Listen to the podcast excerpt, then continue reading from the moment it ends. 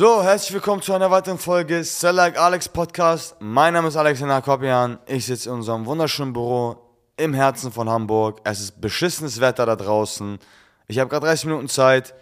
Beste Situation, um einen Podcast zu drehen. Deswegen machen wir das auch. Und ich komme frisch aus dem Call und ich dachte mir, es wäre doch mal sinnvoll, wenn wir ein bisschen Value in diesen Podcast mit reinpacken und nicht die ganze Zeit irgendwie Shit-Talk machen. Deswegen dachte ich mir, das ist nicht verkehrt, heute mal durchzugehen mit euch, was meine Best Practice in einem Sales-Prozess an sich sind, worauf ich achte, vor allem auch beim Qualifizieren oder beim Closen an sich und mal, ein paar Sales-Hacks, ja, wie der Name schon sagt, in den Markt reinschreie und vielleicht der ein oder andere damit was anfangen kann. So, und die erste Sache, über die wir heute reden sollten, ist auf jeden Fall schon mal der Quali-Prozess oder allgemein, auch was sehr, sehr viele Leute fragen, dieses Setting-Closing-Prinzip, das heißt Quali und danach der Sales Call, ähm, ob wir das genauso machen, wie meine Meinung dazu ist, ob das sinnvoll ist und wie wir da grundsätzlich anfangen. Also grundsätzlich, was ich zu diesem Prozess sagen muss, ist halt ein sehr, sehr kurzer Sales-Prozess. Das heißt, grundsätzlich funktioniert sowas sehr, sehr gut bei Zielgruppen, die einen sehr, sehr kleinen Entscheidungsradius haben in dem Fall. Das heißt, wenn ihr zum Beispiel mit einem Unternehmen arbeitet, was 500 Mann groß ist, die nicht sofort von heute auf morgen sagen können, ja passt, weil sie das mit fünf, vier, fünf Abteilungen durchquatschen müssen, ist so ein Prozess klar sinnvoll auch, um die Leute halt zu qualifizieren upfront, aber nicht so sinnvoll im Folge oder im Sales Call dann darauf zu beharren, dass die Leute dann auf die Idee oder eine Entscheidung treffen und das halt im Quali vorzuframe. Das heißt, ich finde, es ist super wichtig, in diesen ganzen Prozessen auch ein bisschen Gehirn mit reinfließen zu lassen. Ja, super viele Leute daraus machen den Fehler, sie haben ein Skript, aber lassen ihr Gehirn zu Hause und denken nicht mit. Und der Punkt ist auch, dass wenn die meisten Leute daraus eine Kaltakquise machen oder halt die Leute aktiv in ein Gespräch bringen wollen und jetzt meinetwegen die Leute im Qualikor sitzen, wäre es nicht sinnvoll, den Leuten einfach nur stumpf groben Value zu geben, ganz, ganz, ganz, ganz bisschen, direkt überzugehen in, in äh, die vier Goldstandardfragen und dann einen Termin zu legen und dann fünf bis zehn Minuten mit den Leuten zu sprechen und am nächsten Prozess zu erwarten, dass die Leute dann eine Entscheidung treffen wollen. Also als wir das so gemacht haben oder als ich das mal früher so gemacht habe, weil in den anfänglichen Phasen man das einfach nicht besser wusste, hat das dazu geführt, dass wir alles im Verkaufsprozess hatten, aber keine Leute, die Bock hatten, das zu machen. Warum? Weil der Punkt ist ja, oder der, der, der springende Punkt ist ja, wenn ihr Leut, wollt, dass Leute am Ende des Tages bei euch irgendeine Dienstleistung kaufen, dann kaufen sie euch ja immer mit. Das heißt, ihr müsst ja irgendwie die Leute überzeugen. Und das Wichtigste ist, gerade im Quali-Prozess auch anzufangen, die Leute zu beraten, weil das ist ja auch der springende Punkt. Super viele Leute da draußen haben auch das Problem, dass sie, weil sie eine kleinere Agentur sind, relativ jung sind, nicht von so Mittelständlern, die 50 plus sind, die schon 500.000 Mitarbeiter haben, seit 30 Jahren die ganze Kacke machen, nicht ernst genommen werden. Natürlich wird man nicht ernst genommen, wenn man das Einzige, was aus seinem Mund rauskommt, ist, die Leute zu fragen, ob sie allen Ernstes 10.000 Euro haben, was sie, was sie investieren können, sofort starten können oder vorher in Urlaub fliegen oder ins Gefängnis müssen oder ähm, dass sie teilweise überhaupt eine Entscheidung treffen können im nächsten Gespräch. Das macht absolut vorne und hinten keinen Sinn. Ich würde viel, viel eher den Call so strukturieren, dass ihr euch mal hinsetzt und den Leuten auch Value gibt, weil so schafft ihr auch ein USP bei euch im Verkaufsprozess, weil die, wenn der Norm im Markt sich so verhält, dass er die Leute quasi abfrühstückt, ja, und ihr euch hinsetzt mit den Leuten ernsthaftes Value gebt, ähm, dann habt ihr schon mal direkt einen Vorteil. Warum? Weil die Leute können sich darunter vorstellen, wie ihr arbeitet. Ihr habt geile USP-Punkte, weil am Ende des Tages ist ein USP auch direkt, warum man bei euch kaufen sollte, ihr selber, weil ihr halt geile Impulse liefert. Und der dritte Punkt ist auch, dass ihr irgendwo auch mit den Leuten schon nahe zu einem Sales Call führt, zwar in einer sehr abgespeckten Variante und somit der, das Verkaufsgespräch kein Verkaufsgespräch wird, sondern eher eine Folgebesprechung. Das heißt, ihr schafft es, den Prozess auch ein bisschen künstlich kleiner zu halten. Aber mein Best Practice war immer, dass ich versucht habe, im Quali-Call den Leuten das Gefühl zu geben oder den Value so hoch zu halten, dass die Leute wirklich Bock auf das Verkaufsgespräch hatten. Weil so habt ihr die Show-Up-Rate auch, also so hält ihr auch die Show-Up-Rate höher. Wenn ich mir denke, in einem 30-Minuten-Gespräch mit Alex gab es schon ein paar geile Impulse und ich weiß auf jeden Fall, warum mein Sales-Prozess jetzt nicht funktioniert hat, bis dato so, wie ich ihn gemacht habe, dann bin ich doch viel, viel eher ambitioniert darin, mit dem Typen in ein Verkaufsgespräch zu gehen, weil einerseits schenkt er mir da nicht eine halbe Stunde Zeit, sondern eine Stunde, geht mehr ins Detail, plus die Zusammenarbeit muss dann noch viel geiler sein, weil wenn ich aus 30 Minuten so viel Value rausziehe, ist doch mega genial. Das heißt, der erste Step ist es wirklich, anzufangen, ich weiß, es ist für viele Vertriebler auch so schwierig, anzufangen, wie ein stumpfer Vertriebler sich zu verhalten und anzufangen, ein bisschen die beratende, consultende Schiene zu wählen und den Leuten wirklich Value zu geben. Ja, und das ist auch komplett oder ist auch super wichtig, dass ihr immer noch versteht, wenn euer Hauptmedium Kaltakquise ist und ihr die Leute aktiv in ein Gespräch ziehen wollt, dann muss da Value kommen. Ich rede jetzt nicht von Leads, die super warm reinkommen, schon bereits sich über eine Ad eintragen oder schon, oder wenn ihr schon eine geile Brand habt, sich dann proaktiv bei euch melden, dann müsst ihr den Qualicon nicht so strukturieren, dass ihr da jetzt krass viel Value droppt, weil die Leute haben schon genug Value von euch konsumiert und haben einfach Bock mit euch zu arbeiten und die könnt ihr dann quasi stumpf durchqualifizieren. Deswegen ist es auch super fatal, diese zwei Prozesse zu unterscheiden, weil Klar, es ist derselbe Prozess, nämlich Quali-Call, Sales-Call, Nachbesprechung beispielsweise, aber wenn der Lead über einen anderen Kanal reinkommt, sind es grundsätzlich ein paar verschiedene Schuhe. Wenn ein Marketing-Lead reinkommt bei mir, der super warm ist, dann würde ich da nicht viel um den heißen Brei rumherum reden. Ich würde einfach schauen, okay, was genau braucht er? Ah, er hat sich angeschaut, was wir alles so genau machen. Er findet es geil, er findet das Bootcamp geil. Okay, das heißt, ich biete ihm ein Produkt an, wo ein Bootcamp auf jeden Fall mit inbegriffen ist. Ich erkläre ihm, wie das Bootcamp abläuft und mache direkt das Verkaufsgespräch, wo ich dann den Sack zumache. Wohingegen, wenn ich ein Lied kalt akquiriert habe, muss ich ihm erstmal Value geben, sodass er denkt sich, okay, alles klar, Alex oder SalesX in dem Fall wäre ein geeigneter Partner, dann konsumiert er meine Inhalte beispielsweise von so einem Bootcamp und dann kann ich ihm erst ein Produkt anbieten, wo ein Bootcamp mit drin ist. Das heißt, der Prozess ist grundsätzlich komplett verschieden auf der Art und Weise, wie es handhabt. Und super viele Leute da draußen bauen den Quali-Prozess so auf, dass sie mit einem kalten Lied so sprechen, als wäre es ein warmer Lied und da gar nicht viel Zeit da rein investieren, irgendwie viel Value oder, oder viel Know-how da reinzupacken. Und dann wundern sie sich, warum sie dann im Verkaufsgespräch sitzen und äh, ellenlange Einwandbahnungen haben.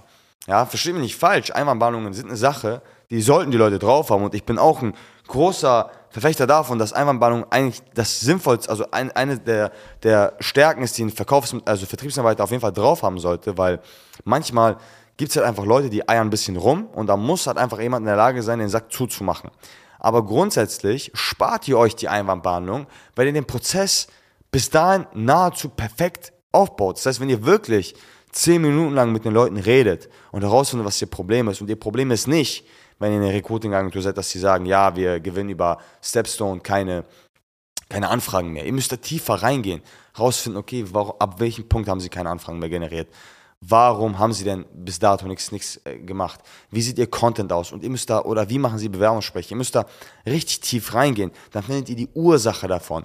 Und dann erst, ab dem Zeitpunkt, wo ihr das Problem habt, erst dann kümmert ihr euch darum, einen Pitch zu basteln, wie ihr dieses Problem lösen könnt. Das heißt, das Wichtigste ist, auch warum Skripte völliger Humbug sind, wenn sie Wort für Wort sind, ist, weil es Leute gibt, die immer ein unterschiedliches Problem haben und eine Lösung auf eine unterschiedliche Art und Weise brauchen. Das heißt, es gibt einige Leute bei uns, die kaufen bei uns, weil sie das Bootcamp geil finden. Das heißt, meine Aufgabe, wenn ich das merke, ist logischerweise was? Viel über das Bootcamp zu reden, oder? Weil die Leute finden das geil. Aber es gibt auch einige Leute, die kaufen, weil sie die 1 zu 1 Beratung mega genial finden. Das heißt, ich rede über die 1 zu 1 Beratung mit den Leuten. Es gibt auch einige Leute, die kaufen bei uns, weil sie Ralf und Aniket mega feiern und gesehen haben, dass Ralf wieder einen verdammten Case auf 250k gebracht hat, innerhalb von fucking vier Monaten und sich denken, wie macht er das? Oder sie feiern es, oder sie kaufen es, weil sie unsere Events geil finden, Teil davon sein wollen von den Events, weil sie diese Experience miterleben wollen und einfach jemanden wollen, der sie dann noch währenddessen begleitet. Okay, aber das ist genauso wie beim Autokauf.